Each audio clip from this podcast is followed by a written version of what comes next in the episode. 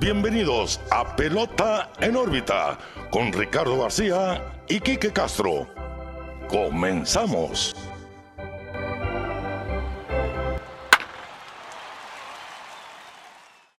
Hola, ¿qué tal amigos? Bienvenidos a su programa preferido de béisbol de las grandes ligas en las plataformas de streaming de audio. Pelota en órbita, una nueva emisión. Los saluda como siempre su amigo Ricardo García. No estoy solo, como siempre estoy excelentemente acompañado. Quique Castro, ¿qué onda? ¿Cómo estás?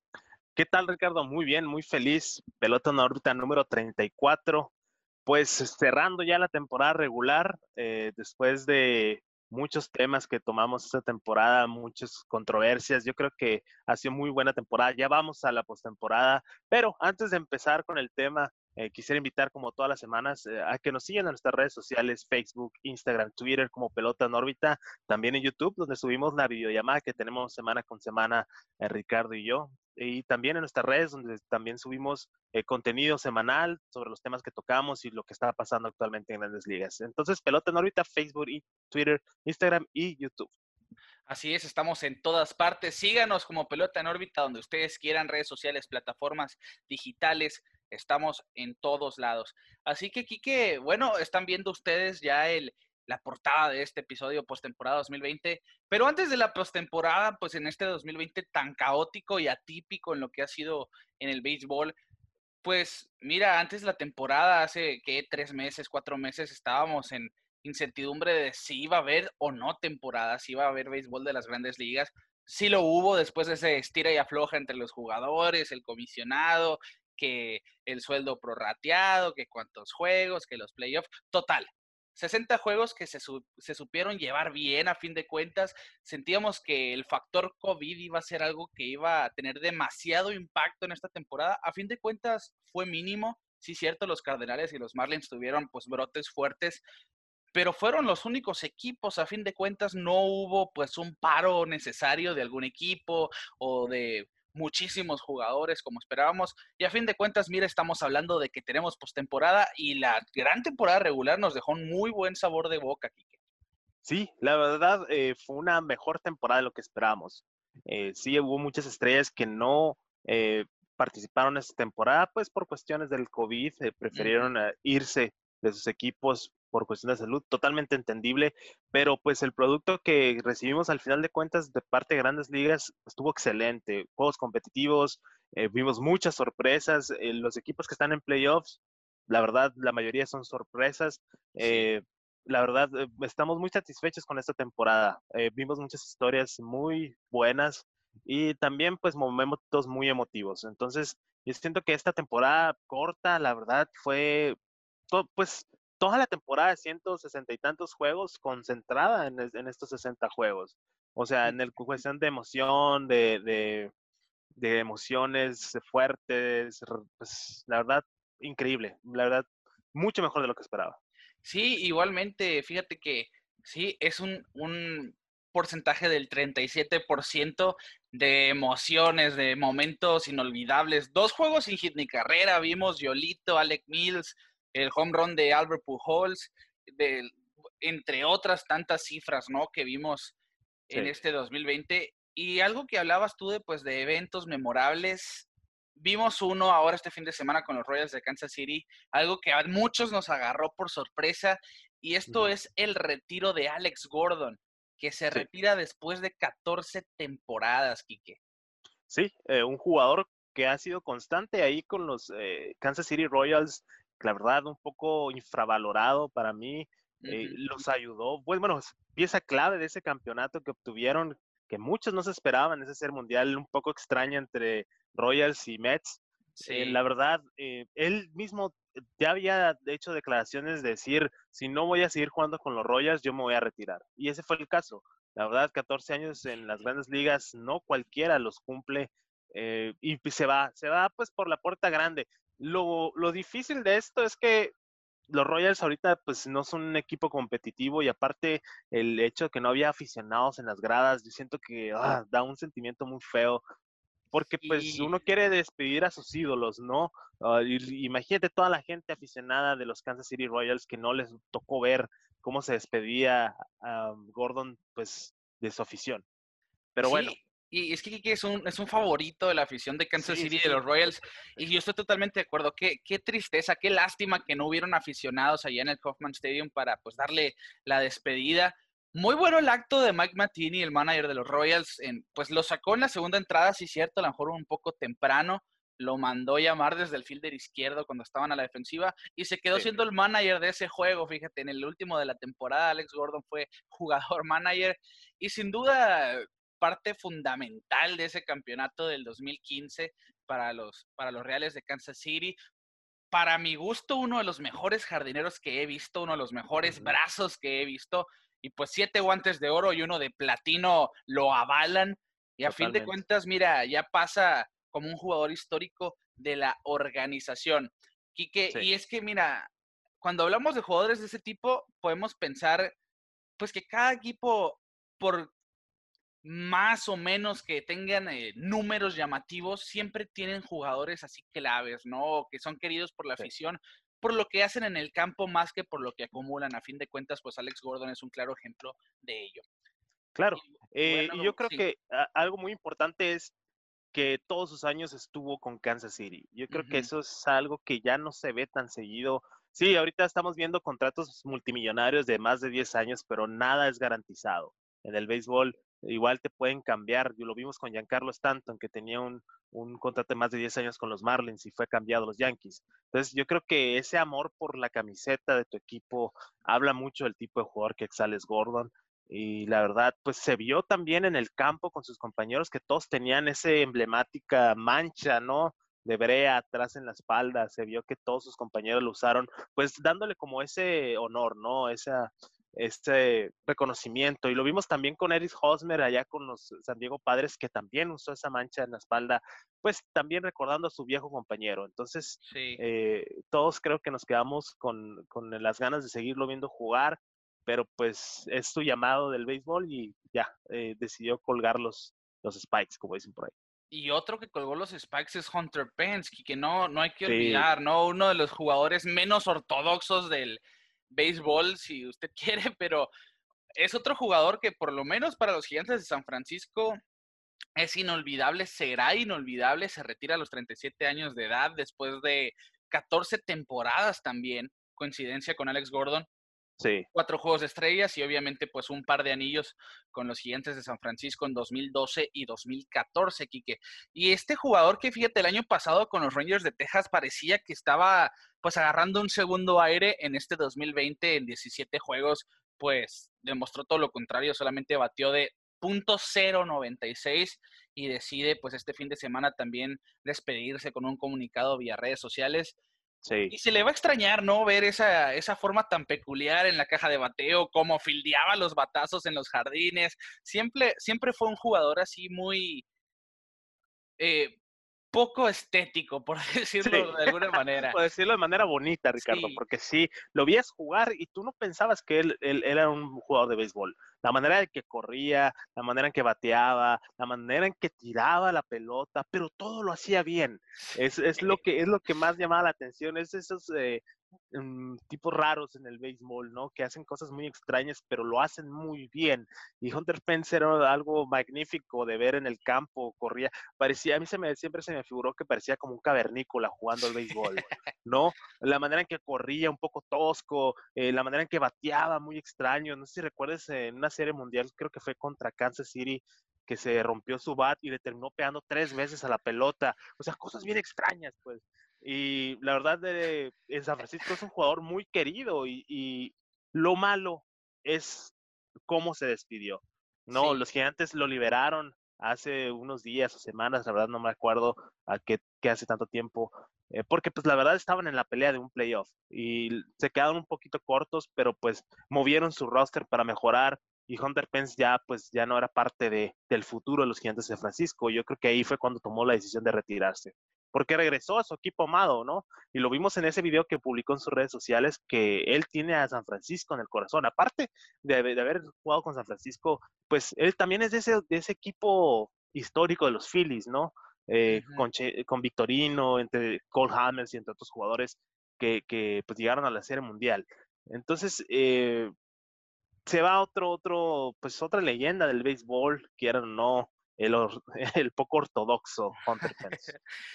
pues sí, será un jugador recordado por muchos, por cosas como las que estás diciendo, que sin duda, un jugador que veías algo que era muy poco probable que sucediera pero que le sucediera a Hunter Pence, decías, ah, bueno, tiene sentido porque fue con Hunter Pence. Claro, claro. Y a fin de cuentas, dos jugadores que, que nos dieron mucho en 14 años dicen adiós y nosotros pues seguimos entonces con el béisbol de la postemporada 2020, que el formato, recordamos, son ocho equipos por liga, para muchos no, no es de su agrado, personalmente tampoco lo es, solamente en este 2020 entiendo su, su situación, pero ya incluso que, se platicaba Rob Manfred pensando a futuro que se podría quedar este ah. formato, ya lo pusimos en Twitter, para nosotros te genera unos playoffs mediocres y si este dato no te genera mediocridad, no te transmite que hay mediocridad en la postemporada, no sé qué lo hará. Es la primera vez en más de 150 años de las grandes ligas que pasan equipos a playoffs con récord negativo. Y son dos, no es uno, son dos. Son los Astros en la Liga Americana y, y con ese récord negativo pasaron como segundo lugar de su división en el oeste de la Americana, 29 y 31. Y en la Nacional, el último lugar de los playoffs, el que tiene, pues que está sembrado en octavo es Milwaukee, también con 29 y 31 y lo definió en el domingo, el último día, perdió el juego, para su suerte San Francisco también perdió y los Phillies también perdieron, porque si ganaba San Francisco, San Francisco pasaba con récord de 30 y 31, de 30 y 30, perdón. A fin de cuentas, mira, estamos viendo, si hay dos equipos con récord negativo, te está diciendo que efectivamente tenemos playoffs que se adaptan a la mediocridad, Quique. Sí, eh, pues mira, eh, a mí mediocridad es una palabra que se me hace muy fuerte, ¿no? Yo creo que eh, vamos a quitarla de eh, esa palabra, vamos a poner poco competitiva. Porque ¿qué va a pasar? un equipo que abajo de 500 se va a pelear con un equipo 10 juegos arriba de 500. Pues la lógica es que va a ganar el equipo ganador, ¿no? El que tiene más ganados, pues vaya, ¿no? Pero estamos hablando de béisbol, Ricardo. Y se pueden dar las sorpresas puede ser que un equipo como los Marlins o un equipo como los Brewers, eh, que no vienen tan fuertes, entre comillas, den la sorpresa, ¿no? Y avancen a la siguiente ronda, después de la ronda eh, de Wild Card. Ah, pero al final de cuentas, sí entiendo tu punto. Ah, tampoco no me agrada. Pues que lo que intentaron hacer, Ricardo, es como antes de la era divisional, eh, pues como pasaban al playoff, era un standing global, ¿no? Sí. Eh, de Liga Americana en Liga Nacional, y eso era el playoff y se enfrentaba el primero contra el segundo y vamos para el Serie Mundial. Intentaron hacer algo parecido, pero respetando las líneas divisionales y metiendo el wild card. Yo creo que ahí medio se está hecho bolas el formato. Yo siento que no se va a quedar el formato actual, pero yo creo que la, la postemporada sí se va a abrir para más, para más eh, equipos. Porque porque hablábamos al principio de la temporada que la Liga Central de la Nacional, por ejemplo, que iba a ser una, eh, una división peleadísima, al final no fue tanto, los Cubs se llevaron la, división, pero cuatro equipos de esa división están en la postemporada, Ricardo. O sea, yo creo que ahí te, te da, es que como que está en un punto medio, ¿no? Este formato no está tan bien pulido, pero te da unos escenarios bien asombrosos, ¿no? Y como lo vemos ahorita con esta división, que están los Cubs, están los, Reds, está Milwaukee y está San Luis. Entonces, sí, es que, Kike, y, y, sí es cierto, o sea, nosotros platicábamos precisamente esa división iba a estar peleada, pero hubo un momento en que casi todos los equipos, salvo los Cubs, tenían récord negativo. Sí. Y ahora decíamos también, bueno, los Cardenales de aplaudirse, ¿eh? porque en algunos episodios decíamos el desafío para ellos es terminar la temporada después de tantas dobles jornadas y aún así se metieron a playoff, así que el mérito es para San Luis. Pero imagínate en este escenario, que a mí lo que no me gusta este formato, por ejemplo, es que los que pasan sembrados en primer lugar, el mejor récord de la liga, en este caso los Rays y los Dodgers, no tienen alguna ventaja por ello se pueden ir en la primera ronda. Imagínate que Milwaukee, por, ah, como decimos, es béisbol, que Milwaukee le gane dos de tres juegos a los Dodgers. Eso es posible. Eh, obviamente que es posible, pero a fin de cuentas a mí, a mí me dice algo que no está bien hecho en este formato. Pero yo, yo creo que lo que ahorita por lo que no nos hace mucho sentido, Ricardo, es porque no van a jugar en su casa. Yo creo que si en el 2021 vamos a jugar con este formato, los tres juegos tendrían que ser en Los Ángeles. Pues de hecho, de hecho en esta ronda de, comodines hay que hacer bien esto. La ronda de comodines se juega en la casa del equipo que está mejor sembrado. En este caso, los tres juegos serían, sí, serían en Los Ángeles. Y, y, siento que si de quedarse esta ronda, este formato previo, pues ajustes y demás, debiera de ser así. Los tres juegos deberían ser con el que está mejor sembrado, porque pues tres juegos realmente, pues uno, uno y uno no me hace para nada de sentido, ¿no? Son viajes absurdos. tiene sentido. A fin de cuentas, podríamos debatir de este formato en un episodio completo, les guste o no. De hecho, la opinión pública está en contra de este formato por lo mismo. Yo me sumo a ello y ya, ya veremos cómo termina. A fin de cuentas, Vamos a darle la oportunidad. Sí, a fin de cuentas es el, pues es el piloto, ¿no? De un formato. vamos, El, el, prototipo, vamos a ver qué tan efectivo es. A fin de cuentas, pues los playoffs significan dinero para MLB y con una ronda adicional, pues son más ganancias y en esta temporada corta las necesitan. Así que a fin de cuentas, hay que darle, hay que darle, pues Mira, visto bueno, hay que aprovechar y disfrutar la postemporada. Mira, Ricardo, vamos a acordarnos cuando empezó lo del juego del wild card. Ajá. Eh, se dio después de esa temporada del 2011 cuando los Rays en el último día se quedaron con ese wild card eh, venciendo a los Yankees en un World Cup de Evan Longoria, que te quedas, wow, momento histórico. Sí. Después de ese suceso, que quedan los Rojas fuera, empezaron a, hablarse, ¿no? De experimentar con el juego de Wild Card, que era un juego de playoff para eliminación. Una muerte súbita, vaya.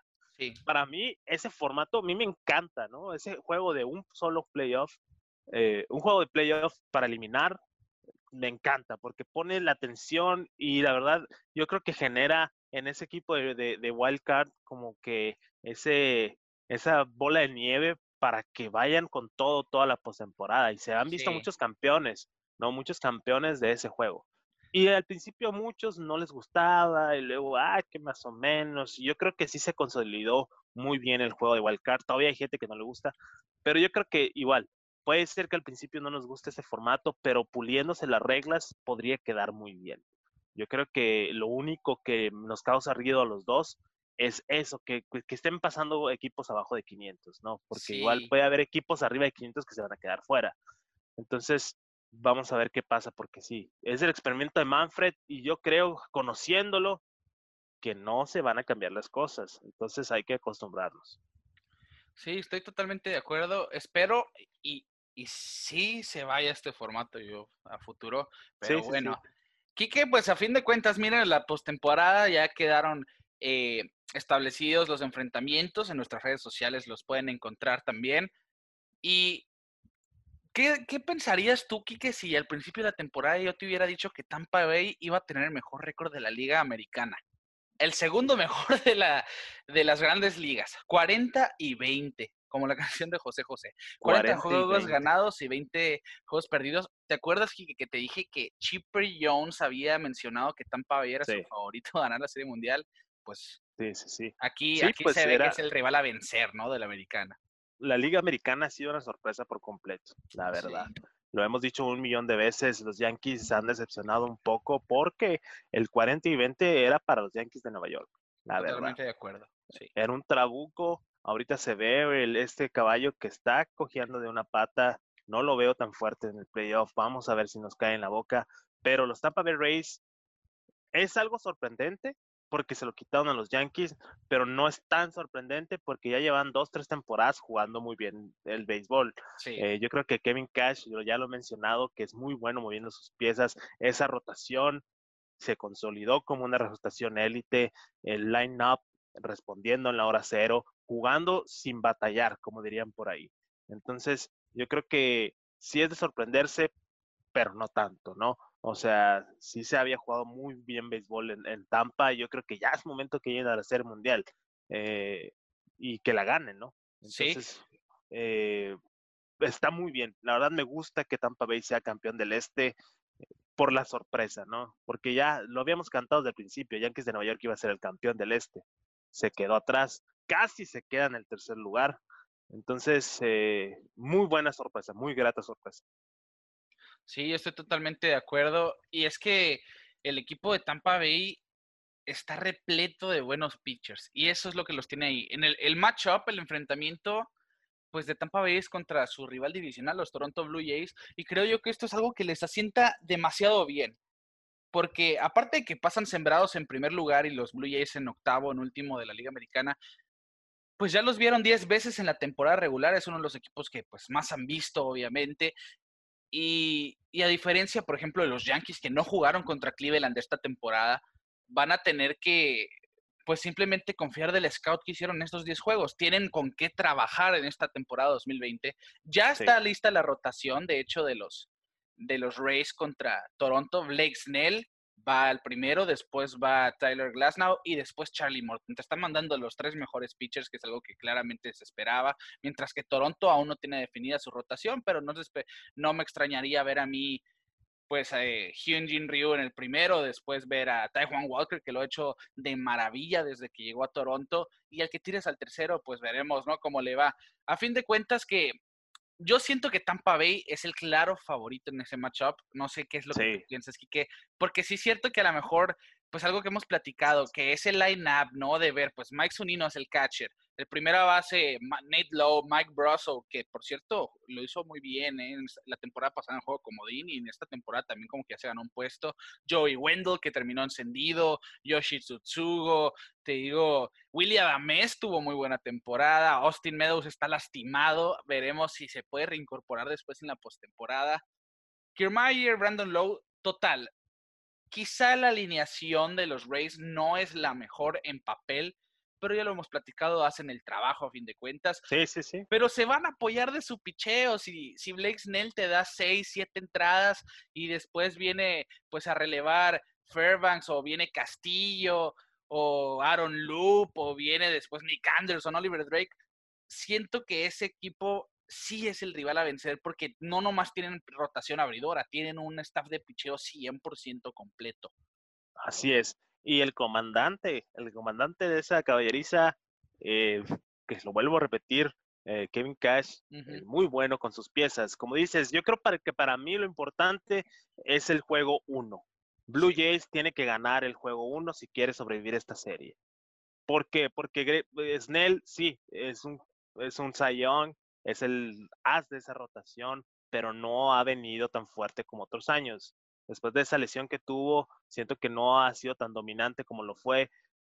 Y Ryu, pues es el caballo de, de, Toronto. Entonces, si Ryu te da las siete entradas eh, con un juego ganado, yo creo que tienen la posibilidad los, los eh, Toronto Blue Jays de dar pelea en esa serie. Juego uno es el más importante.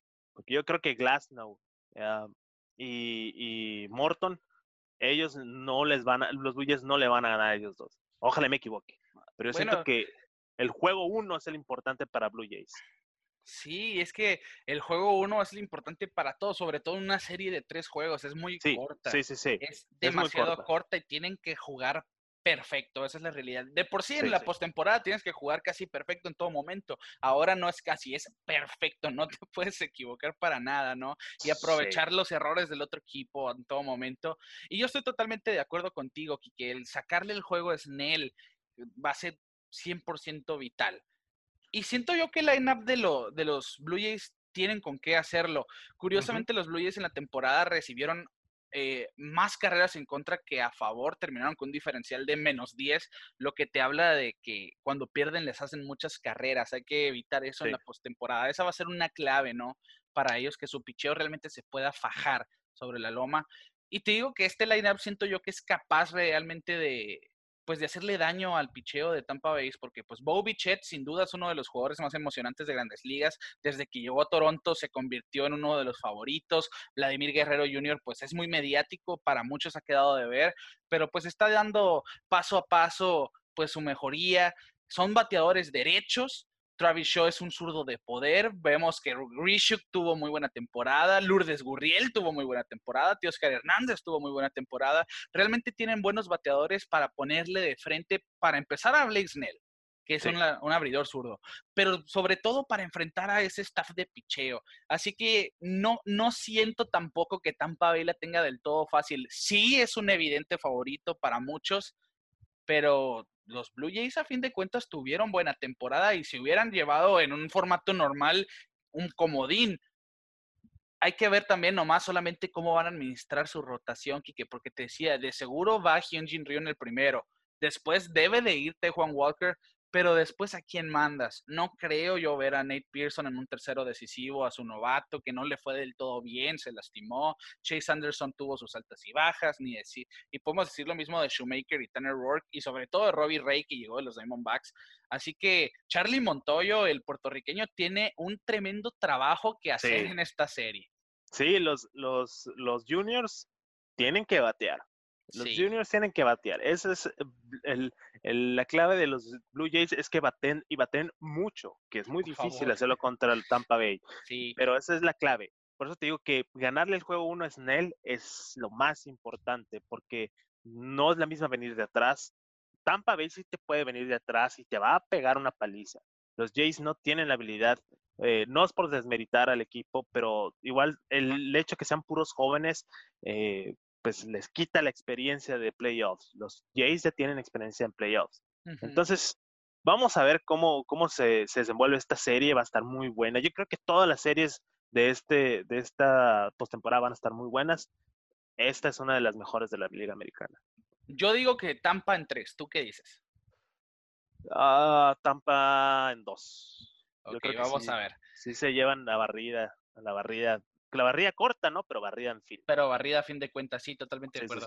Oye, Quique, pues la otra serie es muy atractiva también, ya se dio en años pasados, los indios de Cleveland contra los Yankees de Nueva York, que pasan sembrados como cuarto y quinto. Cleveland pues se llevó el segundo lugar de su división cuando parecía que iba a pasar como el octavo, quizá como el último en la Liga Americana, pero pasaron por muy buena racha para cerrar, que pues es ímpetu para los playoffs. José Ramírez, Lindor, pues reactivaron sus maderos, la rotación abridora ni se diga, Shane Bieber con la triple corona, Zach Plisak después del escándalo de estar fuera del hotel, siendo uno de los mejores, Carlos Carrasco, pues en su modo vintage, yo creo que el, los Indians es el segundo equipo, a mi parecer, más fuerte por, por el sin número de talento que tienen. No hablemos del picheo, porque eh, ellos en cuestión de picheo están en la misma situación que Tampa Bay.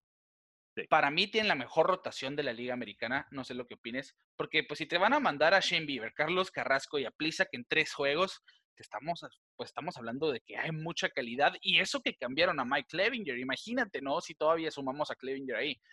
Y en el relevo, pues vimos a Brad Hand, quedó líder de salvamentos, Karinchak, este novato que tuvo un temporadón, Nick Whitren, que no lo hizo para nada mal, Oliver Pérez, que, que se convirtió también pues en ese zurdo confiable para, para Terry Francona.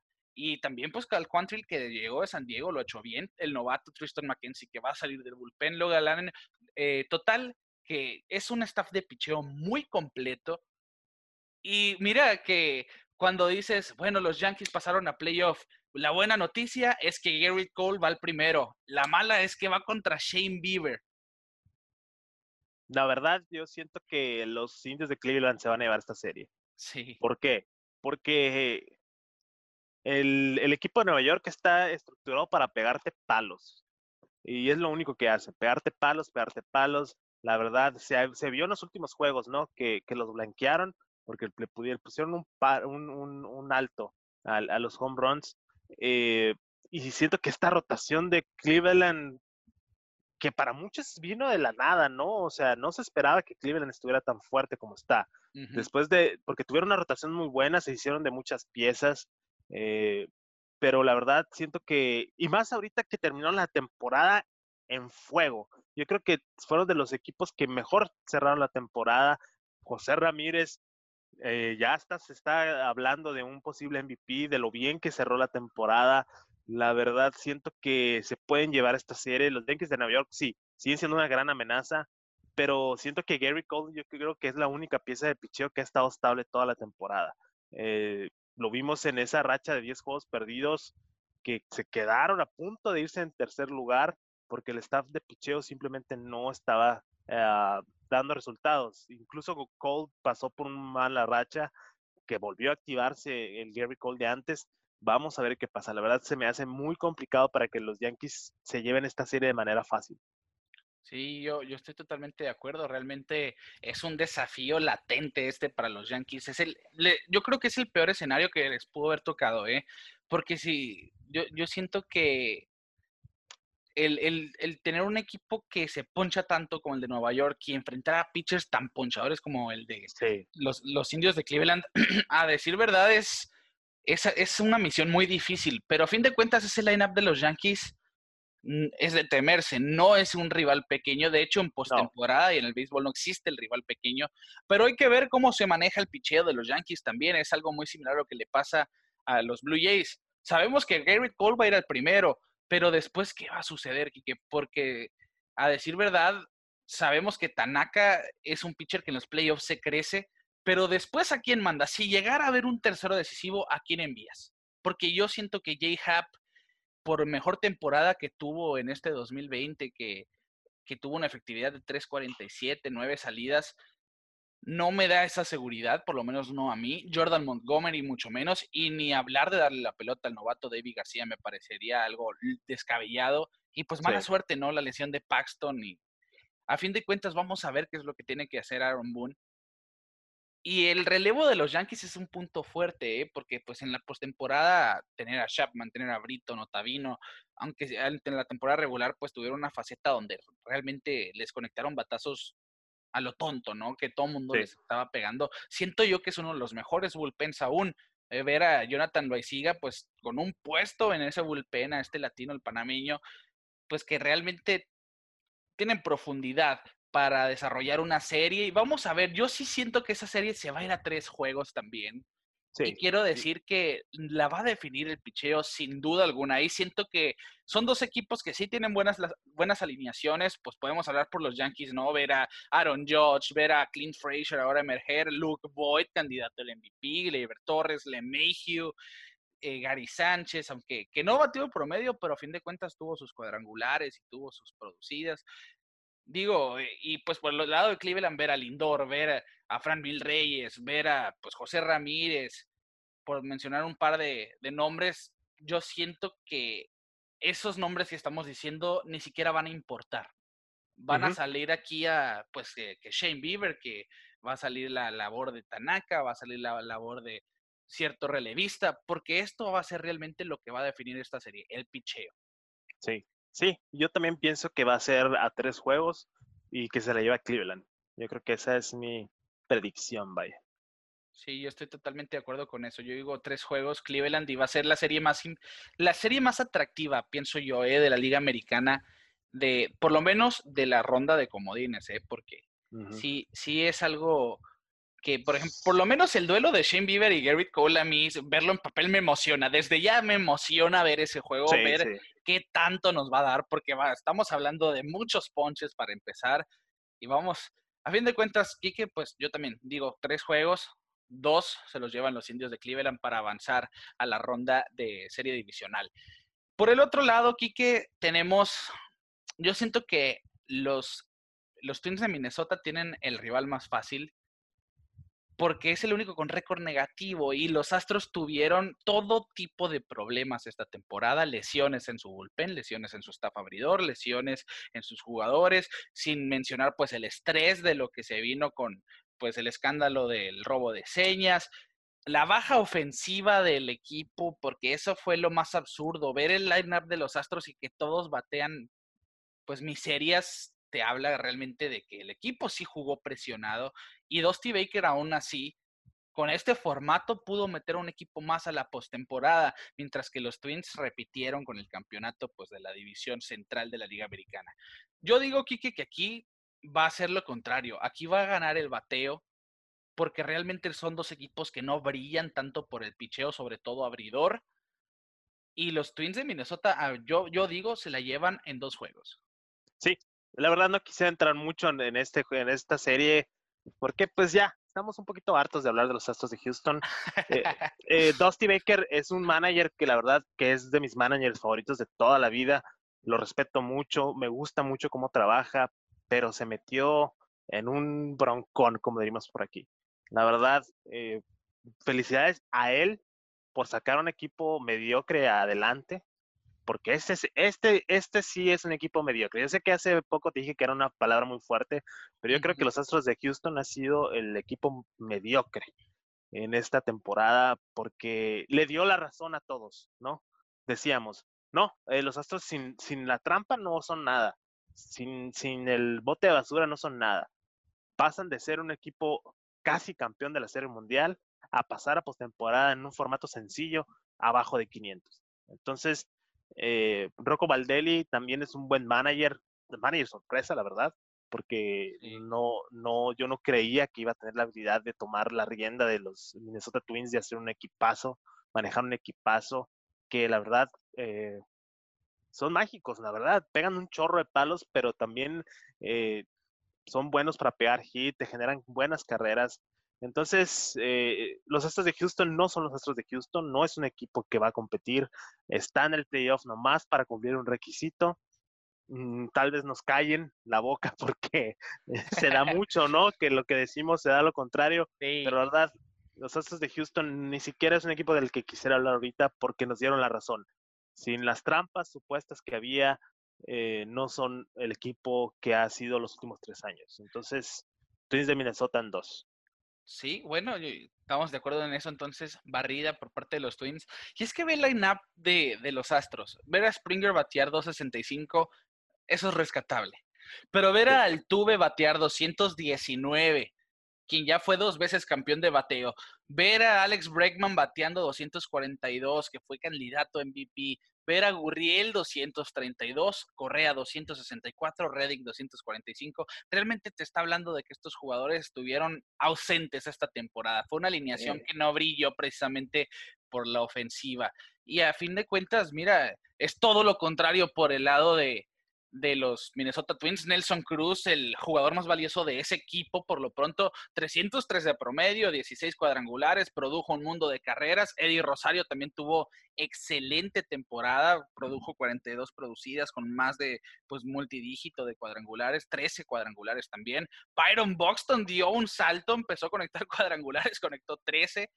Miguel Sano con 13 también, y a fin de cuentas, pues por algo le dicen bomba escuadra a los Twins, ¿no? Es un equipo que se caracteriza por conectar tablazos largos. Y eso va a ser lo que va a definir estos dos juegos, porque van a ser dos juegos en esta serie. Van a ganar los Minnesota Twins por mucho, y siento yo que Nelson Cruz va a ser ese factor de diferencia en estos dos juegos. Va a ser el que va a encabezar la ofensiva de Minnesota. Que vámonos entonces a la otra ronda de la Liga Americana. Esta es la más, es, esa inesperada, siento yo, porque es el equipo que no esperábamos ver tan pronto en la postemporada, los Chicago White Sox, que a decir verdad, que llegan rengueando, llegan cojeando a los playoffs, atravesan mal momento en sus últimos 10, dos juegos ganados solamente, 2 y 8 en los últimos 10, pero no podemos quitarles el mérito de tremenda temporada que han tenido y a decir verdad, yo los veo como ese equipo dispuesto a pelearse todas las canicas este año, porque nos han demostrado que tienen esa calidad desde ya. Y siento yo que va a ser otra serie de un agarrón, pero serio. Porque Oakland también es un equipazo, ya pues tuvieron un episodio aquí, Swing Ace, para que se den la idea, ganaron la división oeste y tienen la localía en los tres juegos, que eso, eso siento yo que, sí, bueno, tienen la localía sin afición, pero puede ser un factor muy importante aquí para pues Oakland jugar en el Coliseo. Quique, yo digo que aquí se la lleva White Sox en tres, no sé qué opinas esta para mí es la serie más atractiva de la Liga Americana, la verdad, en, lo personal. Por lo que tú dices, eh, White Sox, sorpresa 100% que esté en el playoff y no pasó como un equipo mediocre como los Astros de Houston. Eh, pasó siendo dominante, sí, rengió el final, le costó la división este cierre de temporada tan débil, pero eh, vienen con todo, tienen sed de ganar, Yolito está listo para ser el as que es, y Oakland, que es eh, los Swinging Ace. La verdad, eh, yo creo que después de San Diego es un equipo que te va a morder en las entradas finales del juego y no te va a dejar irte con la victoria muy fácil. Entonces está muy buena esta serie, la verdad yo creo que para mí es la más atractiva, se va a ir en tres.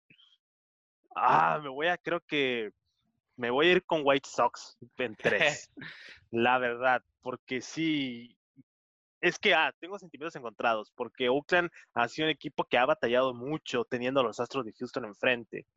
Entonces se viene la polémica de los Astros, caen los Astros de Houston y Oakland sigue para arriba. Fue el primer equipo en ganar su división. Entonces, yo creo que ah, está muy difícil, Ricardo, pero sí me voy a ir con White Sox en tres, pero no descarto que los Oakland se la pueden llevar también. La verdad, estoy muy indeciso en esta serie, pero me voy a ir con White Sox en tres. Yo también estoy en esa situación. Sí, son dos equipos que realmente van a dar un espectáculo en, en la Liga Americana y no se han enfrentado en la temporada regular, por lo mismo, pues del formato de esta temporada hubieron puros duelos divisionales. De hecho, pues eh, solamente Tampa Bay y Blue Jays se vieron en la temporada porque Indios y Yankees son de divisiones diferentes, Astros y Twins son de divisiones diferentes, es el mismo caso en Oakland y White Sox. Así que, mira, yo siento que aquí va a ser una serie de bateo totalmente. No, no, no, no quiero esperar mucho del picheo porque si bien eh, ambos equipos cuentan con muy buenos abridores, sobre todo los White Sox a mi gusto, a mi parecer. Pero vemos la rotación, no están definidos a este momento. Quizá para cuando nos, eh, nos estén escuchando ya dijeron quiénes van a ser los abridores de ambos equipos. Pero siento yo que por Oakland tienen que ir Luzardo, Chris Bassett, y el tercero me pone muy indeciso. No sé si le daría yo la pelota a con efectividad de 4.58. No sé si se la daría a Sean Manella, que realmente tuvo una temporada espantosa, o a Frankie Montas.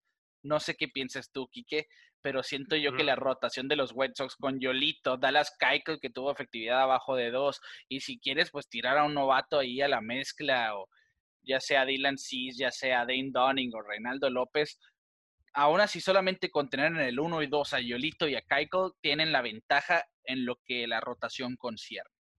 Sí, pero también no hay que descartar al manager de los Oakland A's. Sí, Bob Melvin es un Bob Melvin es, es yo, yo hablo mucho de los managers porque los managers influyen mucho en cómo los, cómo los jugadores se desempeñan en el, en el, en el campo. Terry Francona es un gran ejemplo de eso. En cuanto tocó Cleveland, se cambió la cultura. Bob Melvin es uno de los mejores managers que hay en el béisbol eh, y puede tomar ese equipo que es tan característico de los Oakland A's de los últimos años, un equipo de baja nómina, con veteranos, no tanto joven, los, los jugadores jóvenes los terminan cambiando, pero se mantiene la pelea. Eh, vamos a ver qué pasa, pero sí, eh, siento que va a estar muy difícil para los dos equipos llevarse la serie.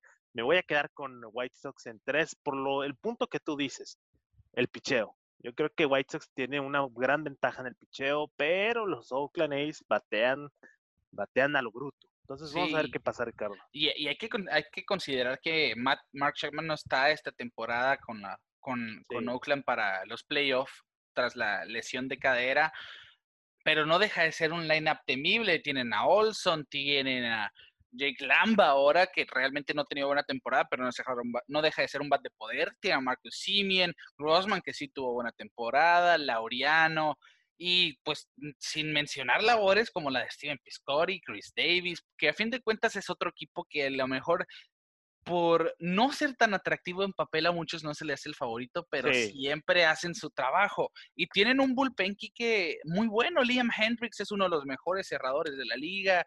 Eh, TJ McFarland lo hizo bien. Ni hablar de Jake Dickman, que de locos como el preparador de Oakland, Mike Minor, Jusmeiro Petit, pero también el bullpen de los White Sox. Por eso yo estoy de acuerdo contigo. Yo creo que sí es un matchup, un enfrentamiento muy atractivo porque está muy parejo en esto, en el picheo, en el bullpen sobre todo, porque los White Sox a mi gusto tienen uno de los mejores bullpens. Ver a Aaron Bomer ahí, ver a Evan Marshall, ver a Carlos Rodón, ver ahora a este novato Garrett Crochet que ni siquiera pasó por ligas menores. Lo draftearon en este 2020 y ya está en las mayores. Ya está en las mayores. Tirando 102 millas, sliders de 87 con ese movimiento tan peculiar, estirando la pierna en la loma.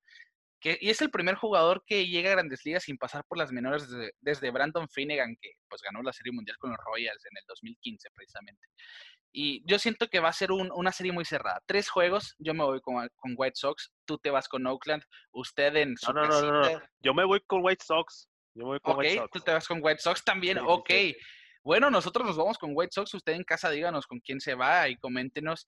Y a fin de cuentas va a ser una serie muy atractiva. O sea, hay dos muy series, hay dos series muy atractivas, perdón, en esta liga americana. Vámonos al viejo circuito, Quique, porque sí, yo estoy totalmente de acuerdo que aquí van a volar pelos en la liga americana, pero en el en las- en la nacional no es la excepción. Los Dodgers de Los Ángeles, que son el favorito de todos de pelota en órbita, desde el día uno hemos dicho que es nuestro favorito ganar la Serie Mundial, y ver que tiene un equipo como los Milwaukee Brewers enfrente para la primera ronda en, en Dodger Stadium, pues no, no me hace cambiar de parecer. Los Dodgers se llevan la serie en dos juegos, sobre todo porque ya vemos que Walker Buehler y Clayton Kershaw, que atraviesa tremenda temporada, son los dos primeros, ¿eh? Los dos primeros pitchers por, por Dodgers en esta serie. Mientras que Milwaukee todavía pues está pensando quién va a enviar el miércoles, está aunque muy seguramente vamos a ver a Corbin Burns porque tuvo una excelente temporada, ¿eh? Y yo digo que Dodgers en dos es el line-up, no tiene comparación, Mookie Betts con temporada calibre de MVP, Bellinger no deja de ser un bat de temerse, Monsi tampoco, vimos a Corey Seager renaciendo como ese novato del año que alguna vez fue, y a decir verdad yo siento que es uno de los equipos más completos de los últimos años y probablemente el equipo más peligroso de este 2020. ¿Qué, qué es lo que tú opinas? Eh, pues siento que Milwaukee no va a meter ni las manos, Ricardo. Eh, Dodgers de Los Ángeles va a ser el equipo ganador de la Liga Nacional, sí o sí. Eh, Yo creo que si Milwaukee quiere una poca posibilidad de pelear esta serie, todo depende de cómo venga Clayton Kershaw. Eh, sabemos que Kershaw no tiene las mejores salidas en playoffs, pero pues también puede beneficiarse de venir un poco más fresco que en otros años, ¿no? Sin tantos innings en el brazo, eh, con otra mentalidad, vaya. Mm, yo siento que, pues sí, tal vez Milwaukee pasó playoffs no de la mejor manera, eh, pero la verdad están ahí, el mérito está ahí por haber llegado, pero pues vas contra los mejores. Entonces, eh, yo creo que no le fallamos cuando dijimos que los Dodgers iban a arrasar con la Liga Nacional, lo hicieron. Eh, entonces, siento que no van a batallar en este playoff, van a llegar a ser mundial y ojalá que ya los ganen, porque sí, ya le deben mucha su afición. Un saludo a Humberto Cota, que pues un gran aficionado que siempre está al pendiente. Pero bueno, eh, siento que igual, igual que tú, Dodgers en, en dos juegos, fácilmente.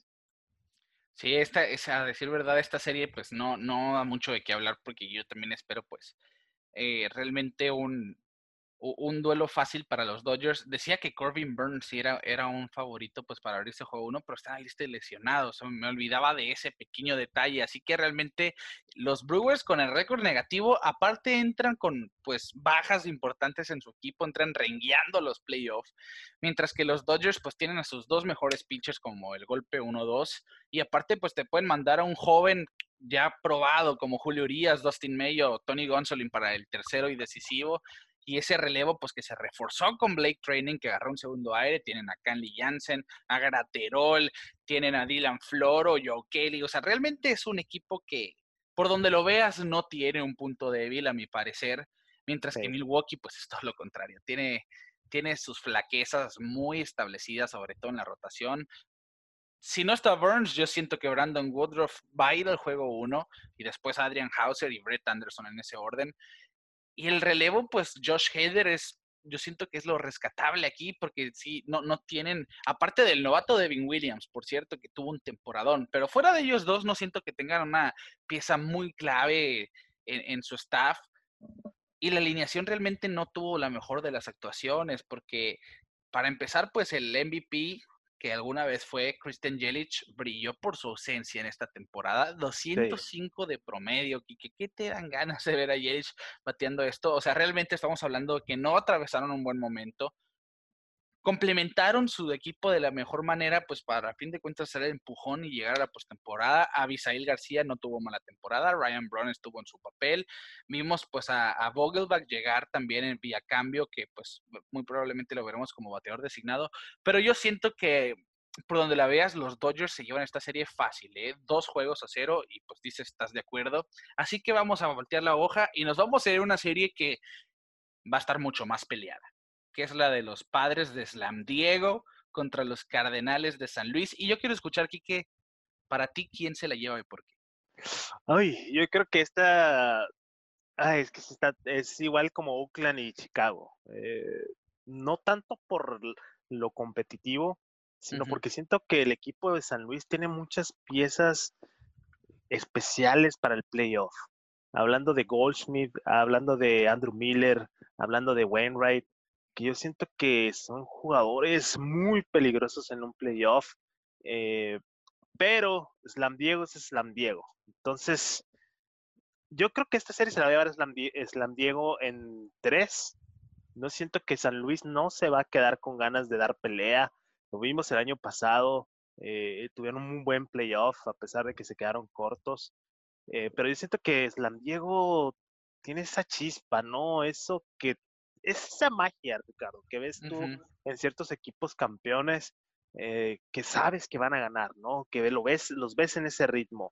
Eh, que sí, puede ser que ya no estén tan extravagantes como los vimos en algún tiempo, pero siento que van con todo, Ricardo. Y, y siento que sí, se va a quedar Slam Diego en, en tres. Slam Diego en tres. Bueno, yo siento que va a ser lo contrario. Yo digo que San Luis en tres. ¿Y por qué, Kike? Aquí la diferencia va a ser la ausencia de Mike Levinger en la primera ronda. Después de salir con, con molestias en el codo, parece que no va a volver hasta la siguiente ronda si es que llegan a la siguiente ronda. Y por lo mismo que tú dices, San Luis es un equipo que ya está probado en la postemporada. Adam Wainwright ya se la sabe de todas, todas en los playoffs. Viene de buena temporada a pesar de pues tener ya muchos años en grandes ligas. Jadier Molina, que pues no lo puedes descartar, es otro jugador que parece que crece en los playoffs. Sí y es un capitán en el terreno de juego. Ver ese line-up también infravalorado, como decías, pues Goldschmidt te da garantía en la primera base, Colton Wong es un jugador que te regala excelente defensiva, corrido de bases, Matt Carpenter muy completo, Tommy Edman muy versátil, Paul DeJong un muy buen parador en corto ofensivamente hablando. Y vamos a ver cómo se portan sus jugadores jóvenes, ¿eh? a ver cómo reaccionan Harrison Bader, a ver cómo reaccionan Dylan Carlson, a ver cómo reaccionan Lane Thomas o Austin Dean, quien llegue a subir para el roster de la postemporada, junto con Dexter Fowler, que es otro jugador probado. Siento yo que el, el picheo abridor de San Luis puede ser pues un punto débil, quizá, porque yo siento que deben de ir con, con Adam Wainwright para el juego número uno. Sí o sí. Sí, yo, es, ese es algo exacto, sí o sí. Yo no le doy la pelota a Flaherty todavía porque no viene de una buena temporada, no viene como en el 2019. Efectividad de 4.91, fíjate. 49 ponches en 40 entradas, bueno, sí, ponchador, pero no estuvo efectivo. Así que yo, yo sí me quedo con Wainwright en el juego 1 y ver después cómo, cómo maneja, pues ausencia de Carlos Martínez también por lesión. Vamos a ver cómo le va al coreano Kwang Hyun Kim, a ver si le dan pelota a Johan Oviedo, a ver cómo se porta pues el eh, Mike Shield con los, con los Cardenales, cómo elige su rotación, su staff de picheo, mientras que el bullpen siento yo que no es, no es algo de preocuparse con Ryan Halsey, Austin Gomber, ver pues eh, a Giovanni Gallegos, el sonorense, Andrew Miller. Siento yo que a diferencia de, San Diego, el, el picheo puede llegar a ser algo más seguro. ¿Por qué? Porque Mike Levinger no está, ese es un punto con San Diego y no están probados en la postemporada. Ese es el factor que quizá no estén listos para ganar ya. Pero Dinelson Lamet, Zach Davis vienen de muy buenas temporadas y Padak pues no estuvo del todo mal. Realmente la ofensiva de los padres pues habla por sí sola, ya lo vimos, excelentes temporadas pues de calibre de MVP de Tatis, de Machado, Will Myers también con muy buena temporada, temporada excelente para el novato Jake Cronenworth, la llegada de Austin Nola y la llegada de, Mitch Morland que les da profundidad a este equipo, les da veteranía, la presencia de Trent Grisham, de Trent Grisham que también les dio pues un empujón, ¿no? En esta búsqueda de la Serie Mundial, de la postemporada, primero que nada. Y siento yo que, que realmente va a ser la rotación lo que le pueda dar problemas a San Diego. Eh, espero, espero y me equivoque porque es un equipo que genera emociones y lo ha hecho en esta temporada. Lo hizo más que bien, eso de emocionar a la afición. Pero sí, yo a final de cuentas me inclino por San Luis en tres, en tres juegos. ¿eh? Ahorita para mí la clave para San Diego es que Eric Hosmer, Manny Machado y también Mitch Moreland, ¿por qué no? Tomen la batuta de los veteranos del equipo y los ayuden a los jóvenes a, pues al proceso del playoff, ¿no? El Hosner ya tiene su anillo, Machado, experiencia en playoff, pero todavía sin anillo, y Mitch Morland también, experiencia en playoffs con Texas y Boston, y también tiene su anillo. Entonces, yo creo que esos, esos tres jugadores en el, en el dugout de, de San Diego van a tener que tomar la batuta de los veteranos y ayudarlos a los jóvenes a llevar esta serie. Porque no, estamos viendo al, al, al caballo contra el potro, básicamente, ¿no? Porque San Luis está lleno de veteranos experimentados que ya se la saben, como dices tú, encabezados por Molina, ¿no? Que, que es el jugador pues, más veterano en ese equipo, igual que Wainwright. Entonces va a estar muy interesante, yo creo que va a ser de las mejores series en la Liga Nacional. Sí, yo estoy totalmente de acuerdo. Así que vamos a ver cómo se define esa serie. La siguiente, Quique, son de los equipos sembrados como tercero y sexto, el campeón de la división central, los Chicago Cubs, contra el segundo de la este, los Miami Marlins, los milagrosos Marlins, que ya contestaron esa pregunta, ¿eh? ¿Es una racha? Bueno, no, no era una racha, les bastó. No fue una racha para llegar a este 2020, a la tierra prometida que es la postemporada. Quique, yo siento que este, este duelo, a fin de cuentas, se lo llevan los Cubs, pero no tan fácil, porque los Marlins fue un equipo bastante aguerrido eh, en este 2020. Tienen talento joven que todavía no se prueba por completo. Pero qué bueno que lleguen a los playoffs, porque yo quería ver más que a nadie en los Marlins a Sixto Sánchez en la postemporada. Sí, sí, y la verdad eh, es una temporada que va a ayudar mucho a los jóvenes, ¿no? Lo vemos con San Diego, lo vamos a ver con los Marlins. Una, una pobre, pobre, pobre franquicia que como ha sufrido. Ahorita en la directiva encabezada por Derek Jeter ha tomado buena iniciativa en movimientos que la verdad fueron cuestionados, ¿no? Sí. Deshacer ese equipo lleno de MVPs casi casi con nombres como Realmuto, eh, como Marcelo Zuna, Yelich, Stanton, ¿no? Yelich, Stanton, jugadores que eran increíbles, que, no brillaron tanto, ¿no? Con los, bueno, sí brillaron, pero no, no eran las superestrellas, vaya, que son ahora. Entonces, eh, va a ayudar a estos nuevos jóvenes a que tomen la experiencia del playoff, que vean cómo es el ambiente en un partido de playoff, en una serie muy difícil, porque los Cubs es un equipazo. Para mí, eh, no, tan, no va a ser tan dominante esta serie como la de los eh, contra Brewers. Como dices, estos Marlins son aguerridos, pero yo, yo, sí veo a, los Cubs en dos juegos, fácilmente, eh, con un poquito de batalla, pero no, no mucho. Pero sí, eh, me alegra mucho ver a los Marlins en playoff, me alegra demasiado verlos en playoff. Ojalá y den la sorpresa de que o que ganen la serie o que le ganen un juego a Chicago. Entonces, pero sí, yo pienso que Chicago se va a llevar esta serie en dos juegos a este momento, pues los pitchers no están establecidos. Siento yo que la experiencia de los Cubs va a ser el factor que, que marque diferencia. Sí. Muy seguramente van a ir Darvish, Hendricks y Lester en ese orden, mientras que pues eh, la labor de los Marlins no es tan fácil para Don Mattingly porque tienen puro pitcher joven. Sixto Sánchez, que excelente temporada de debut. Sandy Alcántara, por su lado, también estuvo sensacional. Y después, ¿con quién vas? ¿Con Pablo López o José Ureña o Trevor Rogers?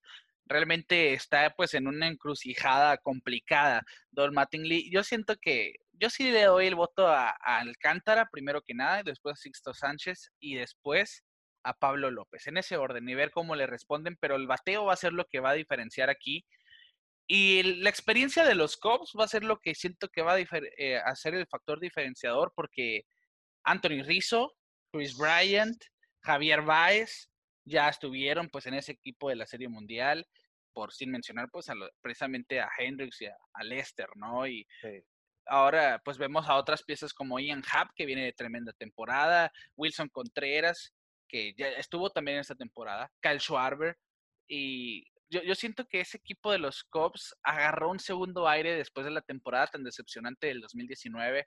Y me da mucho gusto ver a los Cubs eh, en la pelea. Y siento yo que, que, vamos a ver. En el primer juego, quizá veamos que el, el picheo fue. pensando en Yu Darvish, sobre todo, va a ser algo que diferencie esta serie. Pero siento yo que el bateo y la experiencia de los Cubs, a fin de cuentas, va a ser boom. Y se van a llevar la serie. Yo sí digo que los Marlins llevan mínimo uno no nos dejan con un mal sabor de boca. O sea, llegaron a, los playoffs y pelearon mínimo un juego. Okay. Pero a fin de cuentas, sí, los Cubs van a avanzar eh, a, la siguiente ronda. ok, y vamos entonces al último enfrentamiento, Quique, que aquí está el caballo negro. Siento yo, los Marlins, por más que llegaron a la postemporada, no los veo quizá como un realmente un candidato serio yo a, a llegar muy lejos. Mientras que a Cincinnati, los rojos de Cincinnati sí lo veo como tal. Porque cuando, es el mismo caso de los White Sox. Hicieron movimientos en la temporada muerta que hacían su lineup muy atractivo.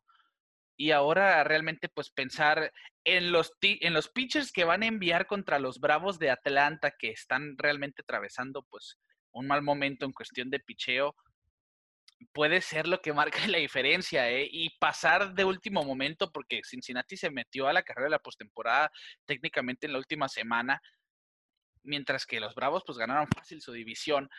Siento yo que se la va a llevar Cincinnati en tres. No sé qué opines, Kiki. siento que Cincinnati Cincinnati es el equipo superior en esta serie. Aunque tenga un récord pues menor que los Bravos de Atlanta. Siento que Cincinnati se vaya este, eh, se lleva este, esta serie en dos juegos. La verdad, me da esa sensación eh, que Cincinnati va a ser un caballo negro esta postemporada. Totalmente. Puede ser que incluso pasen de la segunda ronda. así veo a Cincinnati. Porque la verdad fueron un poco inconsistentes, eso sí.